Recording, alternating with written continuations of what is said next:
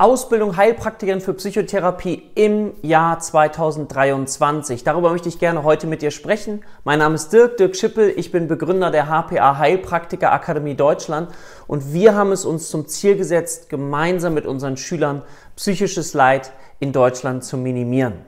Und deswegen dachte ich mir, mache ich mal wieder auch ein Basic-Video, um dir ein Gefühl zu geben, worauf kommt es an, was ist für 2023 besonders wichtig. Bleib bis zum Ende dran, weil du dann auf jeden Fall keine wichtigen Informationen verpasst, weil ich das jetzt wirklich mal versuche, kompakt zusammenzubringen. Ich habe mir dafür auch ein paar Notizen gemacht, dass ich äh, nichts vergesse. Und Vielleicht stehst du noch ganz am Anfang. Ja, je nachdem, an welchem Punkt du gerade stehst, kannst du in dieses Video dann auch einsteigen, gedanklich. Und wir fangen aber noch mal ganz von vorne an und vielleicht, wenn du schon weiter in dem Prozess bist oder du bist schon auf dem Weg, dann lade ich dich ein, noch mal kurz zurückzugehen, weil ich glaube, dass es ganz, ganz wichtig ist, innerlich eine Klarheit darüber zu haben, warum möchte ich das gerne machen. Und bevor du dir diese Frage stellen kannst, warum, ist es vielleicht am Anfang wichtig, dass du so ein kurzes Gefühl dafür bekommst, was beinhaltet denn eine Tätigkeit als Heilpraktikerin für Psychotherapie? Also als erstes möchte ich dir empfehlen, dass du Interesse hast an Menschen. Also du hast an Menschen Interesse, die möglicherweise eben in Krisen geraten sind, denen es psychisch eben nicht besonders gut geht und die das Gefühl haben, ich komme da alleine nicht mehr raus. Ich brauche eine Art Gegenüber. Ich brauche eine Art Gegenüber, der es schafft, mir veränderte Blickwinkel auf mein Leben zu gehen. Der mir vielleicht gerade da, wo es in mir dunkel ist, wo ich das Gefühl habe, viele Dinge sind möglicherweise unbewusst in mir angelegt, ich irgendwie wieder Licht ins Dunkle bekomme, um dann eben etwas anders zu machen, etwas anderes zu erleben. Man denke als Beispiel mal an dieses Modell aus der Transaktionsanalyse, die inneren Antreiber. Ja, sowas wie Perfektionismus, streng dich an, beeil dich, wie diese Dinge unbewusst in uns wirken und einen großen Teil unseres Lebens ausmachen können, wenn wir uns dessen nicht bewusst sind und versuchen da an den verschiedenen Stellen gegenzusteuern. Mir fallen da gleich eine ganze Reihe von Patienten ein. Also das heißt, eine Psychotherapie kannst du dir erstmal so vorstellen, dass jemand zu dir in deine Praxis kommt und ihr zwei Stühle habt, euch gegenüber sitzt als Beispiel und jemand dir schildert, wie es ihm geht. Und du darfst dann das, was du in einer Ausbildung gelernt hast, eine fundierte Anamnese und Diagnostik machen. In erster Linie geht es darum, erstmal tiefer einzusteigen bei diesem Menschen, zu versuchen zu verstehen, Forscher zu werden. Zu verstehen, dass sich vielleicht auch zwei Experten gegenüber sitzen, das ist meine Grundhaltung, der eine, der Patient als Experte so für seine Lebenswelt, die er beschreibbar machen kann, soweit es ihm möglich ist. Und ich als Experte für den Prozess. Und dann beginnt eine gemeinsame Forschungsarbeit, wo ich lernen darf als Therapeut, in den Schuhen meines Patienten zu gehen. Was bedeutet das für mich? Das bedeutet, dass ich um diese Metapher wirklich weiter auszugestalten, eben die Schuhe meines Patienten, meiner Patientin anziehe und schaue, was ist von was ist ihr möglich, ja, aus der Situation, in der sie sich gerade befindet? Was ist möglich und was ist nicht möglich? Es macht ja wenig Sinn aus meiner Sicht, dann gute Ratschläge zu geben. Da werden Ratschläge dann eben auch zu Schlägen, wie man so schön sagt, sondern eben zu schauen, was ist möglich? Und dann gemeinsam auf Spurensuche zu gehen. Und diese Spurensuche beinhaltet, wie gesagt, Anamnese, Diagnostik. Und dazu gehören dann Dinge einerseits, dass ich verstehe, wie wirkt der Patient, die Patientin auf mich, aber auch, dass ich die Biografie, die Lebensbiografie des Menschen mit einbeziehe. Was ist passiert, dass er heute an diesem Punkt für sich steht? Wie ist die Familie organisiert, die Familienstruktur? Gibt es da Probleme? Wie ist das soziale Leben organisiert? Gibt es Freunde? Gibt es Kontakte außerhalb der Familie, die bestärkend einwirken? Ja? Und dann gibt es noch diesen sogenannten psychopathologischen Befund, wo wir dann eben ganz klar bestimmte Symptome abfragen, um auch Hinweise zu bekommen. Zum Beispiel, leidet jemand an einer depressiven Episode? Wenn ja, wie schwer ist diese depressive Episode ausgeprägt? Weil nur dann, wenn wir eine fundierte Anamnese und Diagnostik gemacht haben, ist es uns möglich, dann auch einen vernünftigen Psychotherapieplan später aufzustellen um den Menschen dann dahin zu begleiten, wo er sich wünscht, wieder neue Kräfte zu entwickeln, wieder Selbstwirksamkeit zu entwickeln, dass er es schafft, da rauszukommen. Und dann ist es ja häufig so, dass Menschen mir beschreiben, als sie drin waren in diesem Gefühl, ja, einer depressiven Episode als Beispiel, da ist das Gefühl, es geht nie wieder weg. Es geht nie wieder weg. Und dann im Nachhinein zu erfahren, dass es doch wieder weggeht und dass man selber sich wieder auf den Weg machen kann und dass man sich Unterstützung gesucht hat, eine, eine Krücke vielleicht für einen vorübergehenden Zeitpunkt. Das ist das, was viele Menschen dann sehr, sehr bestärkt und ich finde diese Arbeit unglaublich sinnstiftend ist. Ja, das ist so ganz kurz mal so der Rahmen für so einen Ablauf einer Psychotherapie. Wir nehmen die Menschen liebevoll auf, wertschätzend, anerkennend und versuchen von dort aus gemeinsam eine Arbeitshypothese zu bilden, in Form auch Anamnese-Diagnostik, um dann in Form eines Psychotherapieplans den Menschen zu helfen. Das ist ein ganz wichtiger Punkt, so dass du dir das einmal kurz vorstellen kannst. So, dann ist die Frage, welche Möglichkeiten gibt es, wenn ich jetzt gerne hm, Psychotherapie betreiben möchte? Du hast da auf der einen Seite die Möglichkeit des Studiums, den akademischen Weg, zum Beispiel über das Psychologiestudium oder auch Medizinstudium oder auch das Studium der Sozialarbeit, Sozialpädagogik, um dann später eine drei- bis fünfjährige berufsbegleitende Weiterbildung zu machen. Ja? Neu ist auch so dieses Psychotherapiestudium gekommen in Präsenzform das ist aber nochmal ein eigenes Thema vielleicht. Das ist der akademische Weg. Und dann gibt es den nicht akademischen Weg. Der nicht akademische Weg ist eben der Weg des Heilpraktikers oder Heilpraktikers für Psychotherapie. Das ist die einzige Möglichkeit, um in Deutschland noch eine Psychotherapieerlaubnis zu bekommen. Und dieser Weg ist gerade für die Menschen interessant, die sagen, ich möchte nicht mehr diesen ganzen Weg eines Studiums auf mich nehmen, um dann noch möglicherweise eben viele Dinge zu bearbeiten, die nicht rein auf das Thema Psychotherapie einzahlen. Wenn du dich schon mal mit dem Thema zum Beispiel Psychologiestudium beschäftigt hast, dann weißt du, oh, da sind ganz viele interessante Sachen mit bei, aber eben auch Dinge, sowas wie vielleicht Statistik, Mathematik, ähm, oder auch verschiedenste Psychotherapie, äh, Entschuldigung, Psychologiebereiche, Persönlichkeitspsychologie, allgemeine Psychologie, wo dann eben Randbereiche sind, die uns natürlich total interessieren, aber eben nicht direkt auf das Thema Psychotherapie oder psychotherapeutische Behandlung einzahlen. So, also diejenigen, die Heilpraktiker oder Heilpraktikerin für Psychotherapie werden wollen, sind häufig schon ein bisschen älter, weil sie sagen, okay, ich möchte gerne diesen nicht akademischen Weg gehen. Und jetzt komme ich mal kurz zu den Voraussetzungen, die du haben darfst, um eben eine Heilpraktiker für Psychotherapieerlaubnis anzustreben. Erstens musst du das 25. Lebensjahr vollendet haben. Du brauchst mindestens einen Hauptschulabschluss und du darfst an keinen schwerwiegenden psychiatrischen oder körperlichen Erkrankungen leiden, die der Berufsausübung als Heilpraktikerin für Psychotherapie entgegenstehen würden. Also das heißt, zum Beispiel eine tiefgreifende seelische Störung, eine Psychose, eine Schizophrenie, die würde in den meisten Fällen dagegen sprechen. Was nicht dagegen sprechen würde, ist, wenn du zum Beispiel schon mal eine depressive Episode hattest, wenn du Panikattacken hattest oder andere. Diese Frage kommt häufiger mal. Also es geht wirklich so schwerwiegende Erkrankungen, auch körperlich oder psychisch, dass du nicht in der Lage bist, dieses Berufsbild auszuüben. Gleichzeitig ist es so, dass du schon auch ein einwandfreies Führungszeugnis brauchst. Also das wird eben auch verlangt. Genau, das wäre hm, Voraussetzung. Dann ist es für dich auch nochmal wichtig zu wissen, dass du, wenn du jetzt überlegst, aha, ich möchte das gerne machen und dann mache ich eine Ausbildung, dass du dann ja vor dem Gesundheitsamt eine Überprüfung ablegst. Und diese Überprüfung, also du meldest dich erstmal an bei dem Gesundheitsamt, wo du wohnst, und dann kann es eben sein, dass zentral aber an bestimmten Plätzen geprüft wird, nicht direkt an deinem Wohnort. Und da ist es so, dass manche Gesundheitsämter bestimmte Wartezeiten haben.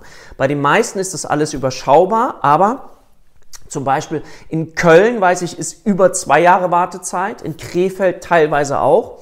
Und wenn du Informationen darüber hast, schreib die gerne mal in die Kommentare wenn du weißt, wo andere Wartezeiten, wie lange die Wartezeiten noch sind. Ja? Schleswig-Holstein ist das überhaupt kein Problem. Ne? In, in Düsseldorf auch wieder nicht. Wenn man jetzt sagt, Köln und Düsseldorf sind doch so nah beieinander, ja, das ist ähm, leider so. Aber dass man einfach weiß, okay, es macht Sinn, wenn ich diesen Wunsch habe, dass ich mich auch frühzeitig anmelde beim Gesundheitsamt. So, jetzt stellen wir uns vor, okay, du hast dich mit dem Thema beschäftigt, du weißt Psychotherapie, das interessiert dich, du möchtest vielleicht später eben Psychotherapie und auch Coaching machen und möchtest dich nicht in so eine rechtliche Grauzone bewegen. Ne? Coaching arbeitet mit gesunden Menschen, Psychotherapie eben auch mit kranken Menschen, wie beispielsweise jemand, der eine depressive Episode hat. So, dann hast du dich damit beschäftigt, du hast die Voraussetzungen geprüft, die ich gerade gesagt habe, hast dich um die Wartezeiten gekümmert.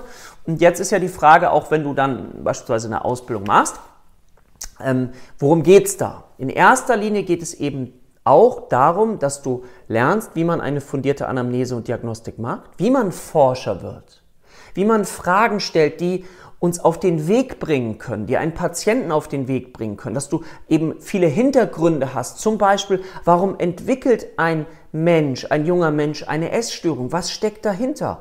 Einerseits vielleicht gesellschaftlich, aber auch ganz individuell persönlich. Und wie können wir dem auf die Spur kommen, um dann eben zu unterstützen? Ja, das ist also der erste Baustein, ist immer die fundierte Anamnese und Diagnostik, das Verstehen des Patienten, um dann auch eine Diagnose zu stellen. Ja, Diagnose bedeutet dann zum Beispiel eine mittelgradige, schwere depressive Episode ohne psychotische Symptome. Als Beispiel nur, dass du das mal gehört hast. Weil von dort aus dann eben wieder sich ableitet, wie könnte ein Therapieplan eben aussehen. Und ein Therapieplan orientiert sich eben an der Diagnose. Ja? Und da kann man dann auch eben einiges falsch machen. Deswegen ist es wichtig, dass man lernt, fundierte Anamnese und Diagnostik zu machen und dann eben zu verstehen, um was für eine Diagnose handelt es sich. Das ist so der erste wichtige Baustein. Der weitere wichtige Baustein, der dann dazu kommt, in einer Form einer eigenen Ausbildung noch, oder manche Menschen bringen das schon mit, der psychotherapeutische Werkzeugkasten. Ja? Bei uns ist es so aufgeteilt, dass wir die 13-monatige Grundausbildung haben, Heilpraktikerin für Psychotherapie. Worum geht's da? Anamnese und Diagnostik, ja. Und auch schon mal einen Ausblick in Psychotherapie-Methoden. Wir nennen das immer dann zum Beispiel Kognitive Verhaltenstherapie fit für die Prüfung. Das heißt, wir haben Tools entwickelt, wir haben Kurse entwickelt, die eben darauf abzielen, dass du in der Überprüfung eben fit bist. Eine Prüfungssituation ist immer ein bisschen anders weil es in der Überprüfungssituation, und dazu komme ich jetzt mal gleich, wie so eine Überprüfungssituation aussehen kann, eben dann diese verschiedenen Dinge gebraucht werden. Das ist das erste 13-monatige Grundausbildung und wir haben bei uns die zweijährige Online-Ausbildung in integrativer Psychotherapie, die sich an der aktuellen Psychotherapie-Forschung orientiert. Dazu habe ich ein eigenes Video gemacht. Schau da gern mal rein. So, jetzt gehen wir nochmal zur Überprüfung. Eine Überprüfung vor dem Gesundheitsamt besteht immer aus zwei Teilen. Der erste Teil ist die schriftliche Überprüfung. Da die meisten Bundesländer sich alle zusammengeschlossen haben, ist es so, dass diese Überprüfungen erstmal im März und im Oktober stattfinden und eben Multiple-Choice-Prüfungen sind. Du bekommst 28 Fragen, von denen du 21 Fragen richtig beantworten darfst. Das entspricht 75 Prozent. Dann wirst du zugelassen zur mündlichen Überprüfung. Und in der mündlichen Überprüfung ist es so, dass du in den allermeisten Fällen ein Fallbeispiel bekommst. Und du jetzt das, was du gelernt hast, nämlich das Erstellen einer fundierten Anamnese und Diagnostik zeigen sollst, damit du zeigst, so heißt es, dass du keine Gefahr darstellst, weil wir sprechen von einer Gefahrenabwehrprüfung. Und dann kann es sein, wenn du das sauber gelöst hast, eine Diagnose gestellt hast, du auch mögliche Notfälle erkannt hast, bestimmte rechtliche Grundlagen berücksichtigst, dass dann noch so eine Frage kommt, wie würden Sie diese Person jetzt behandeln? Dafür braucht es dann so Grundlagen eines Therapieplans. Ja, den musst du nicht in der Praxis zeigen, wie du das alles genau machst, sondern du musst ihn beschreiben. Deswegen haben wir das in unsere Grundausbildung auch schon mit eingebaut. Das ist die schriftliche und die mündliche Überprüfung. Ja, so, dann möchte ich gerne noch etwas erzählen zum Thema ähm, du fragst dich vielleicht, jetzt stellen wir uns mal vor, du hast die Überprüfung bestanden. Du bist Heilpraktikerin für Psychotherapie. Erstmal würde ich sagen, dass es ein lebenslanges Lernen ist. Es ist wichtig, dass du weitere psychotherapeutische Tools lernst. Wie gesagt, bei uns ist das so strukturiert anhand der aktuellen Psychotherapieforschung in Form der integrativen Psychotherapie-Ausbildung. Viele Schüler machen das auch schon parallel bei uns, aber dass du da dein Wissen immer mehr erweiterst. Wir haben Therapiefreiheit. Das heißt, wir sind nicht angewiesen darauf, die Psychotherapie genau so zu gestalten, wie ein Kassentherapeut das machen müsste, wie er zum Beispiel nur zugelassen ist für die kognitive Verhaltenstherapie oder für die Psychoanalyse oder für die tiefenpsychologisch fundierte Psychotherapie oder die systemische Therapie. Das sind die Methoden, die in Deutschland von den gesetzlichen Krankenkassen anerkannt sind. Ja, wir können beispielsweise auch integrativ arbeiten. Das ist immer so eine Diskussion, ne? wenn du das vergleichst mit Schweiz und Österreich, da sind viel, viel mehr Psychotherapieverfahren, werden dort auch von den Kassen bezahlt. In Deutschland ist das noch ein sehr enger Bezugsrahmen. Wie kann man später arbeiten mit diesem Berufsbild? Du kannst in eigener freiberuflicher Praxis arbeiten. Ja, also du kannst ganz normal, Patienten kommen zu dir in die Praxis, du behandelst sie, du rechnest das ab und damit kannst du dann auch Geld verdienen. Jetzt ist die Frage, wenn du so arbeitest, hm, gibt es da Erstattungsmöglichkeiten? Du hast keine Erstattungsmöglichkeit mit reinen gesetzlich krankenversicherten Menschen. Was du aber hast, du kannst mit Privatversicherten abrechnen und mit Krankenkassenzusatzversicherten. Und viele Menschen, ich glaube 25 Millionen Policen habe ich letztens gelesen, Versicherungspolicen gibt es in Deutschland. Also viele, viele Menschen haben so eine Krankenkassenzusatzversicherung. Also auch dort gibt es Möglichkeiten der Abrechnung oder eben dann auch mit Selbstzahlern. Die Erfahrung zeigt, dass viele Menschen, viele, viele Menschen gerade sehr bereit sind, auch Geld dafür zu bezahlen, weil du weißt es vielleicht, dass die Wartezeiten teilweise sechs bis acht Monate lang dauern, bis man überhaupt einen Psychotherapieplatz bekommt. Das ist ein ordentlicher Leidensweg, den viele Menschen da leider durchmachen müssen. Okay, also das heißt, du hast jetzt auch nochmal erfahren, okay, wie ist so eine Abrechnung eben möglich ich habe dir kurz erklärt nochmal, aha, du kannst in eigener Praxis arbeiten, aber vielleicht nochmal ein kurzer Ausblick, wie ich auch arbeite. Ich habe zum Beispiel auch Kooperationen mit Firmen, da sind wir in dem Bereich betriebliches Gesundheitsmanagement oder ich nenne das manchmal, ich bin auch unterwegs als Unternehmenstherapeut. Das heißt, nach 5 Arbeitsschutzgesetz sind Firmen dazu verpflichtet, etwas für die Klammer auf psychische Gesundheit ihrer Mitarbeiter zu tun. Und in diesem Rahmen habe ich Firmenkooperationen, wo Mitarbeiter einer Firma anonym zu mir in die Praxis kommen können oder auch per Videokonferenztool und wir gemeinsam mit diesen Menschen arbeiten. Da machen wir Psychotherapie und auch Coaching. Das ist der große Vorteil, den wir da anbieten können. Ich mache das nicht allein, ich habe mittlerweile auch mehrere Therapeuten, die das mitgestalten und Coaches. Und die Firma bezahlt am Ende des Monats das dann anonym in einer Rechnung. Also das heißt, auch da gibt es Möglichkeiten. Ich weiß, dass viele sowas auch nutzen für sich selber. Da habe ich gerade eine Frau auch gerade wieder erlebt, die sagt, oh, in mir setzen sich gerade so viele neue Puzzleteile zusammen, die ich vorher noch nicht so gesehen habe. Also so eine Ausbildung macht auch etwas mit dir ganz, ganz persönlich, ja. Und du hast die Möglichkeit, selber daran zu wachsen, selber mehr und mehr über dich kennenzulernen und dich zu verstehen. Ich finde, es gibt ja nichts Spannenderes. Also, das auch nochmal. Ähm, eigene Praxis, Unternehmenstherapeut, ich habe Menschen, die das für sich selber machen oder aber auch zum Beispiel sowas wie Personaler, die das für ihre Arbeit mitnutzen, um Menschen besser zu verstehen. Ich nehme mal das Thema auch Persönlichkeit, Persönlichkeitsstörung, Persönlichkeitsakzentuierung oder Menschen aus der Schulsozialarbeit, ja, also da, wo man eine gewisse Nähe hat, ja, Schulsozialarbeit hat man ja eine gewisse Nähe dazu, aber als Personaler kann man sich vielleicht das nicht so direkt vorstellen, aber dieses Wissen, ja, egal was du damit machst, dieses Wissen hast du. Und du hast eine, nachher eine Psychotherapieerlaubnis, die dir so auch erstmal keiner mehr wegnehmen kann. Und das ist deswegen wichtig zu beachten, weil wir ganz klar davon ausgehen, dass sich die Ausbildungsbedingungen in den nächsten Jahren weiter vereinheitlichen, aber damit auch verschärfen werden. Ja? Das heißt, wenn du jemand bist, der sagt, oh, ich bin ein bisschen prüfungsängstlich, dann würde ich dir raten, fang zügig an mit der Ausbildung, damit du noch den, unter den alten Ausbildungsbedingungen auch geprüft werden kannst. Das mal so ein ganz schneller Überblick über die verschiedenen Themen. Vielleicht, ich weiß nicht, ob das alles, hoffentlich war das alles so greifbar für dich. Ansonsten vielleicht noch, noch mal anschauen. Ich wollte einfach mal ein Video machen, wo du so einen Ausblick hast darauf, wie sich dieses Berufsbild entwickelt, wie es sich entwickeln kann und was da in den einzelnen Bereichen auf dich zukommt. Ich hoffe, das Video hat dir gefallen. Wenn dir das Video gefallen hat, wäre ich dir dankbar, wenn du dem Ganzen einen Daumen nach oben gibst, den Kanal abonnierst direkt jetzt und gerne auch einen Kommentar schreibst, zum Beispiel zum Thema Wartezeiten, wenn du das weißt, die in den einzelnen Gesundheitsämtern vorherrschen oder auch gerne sonstige Kommentare. In diesem Sinne, ich wünsche dir eine ganz schöne Woche und freue mich auf dich auf bald. Dein Dirk.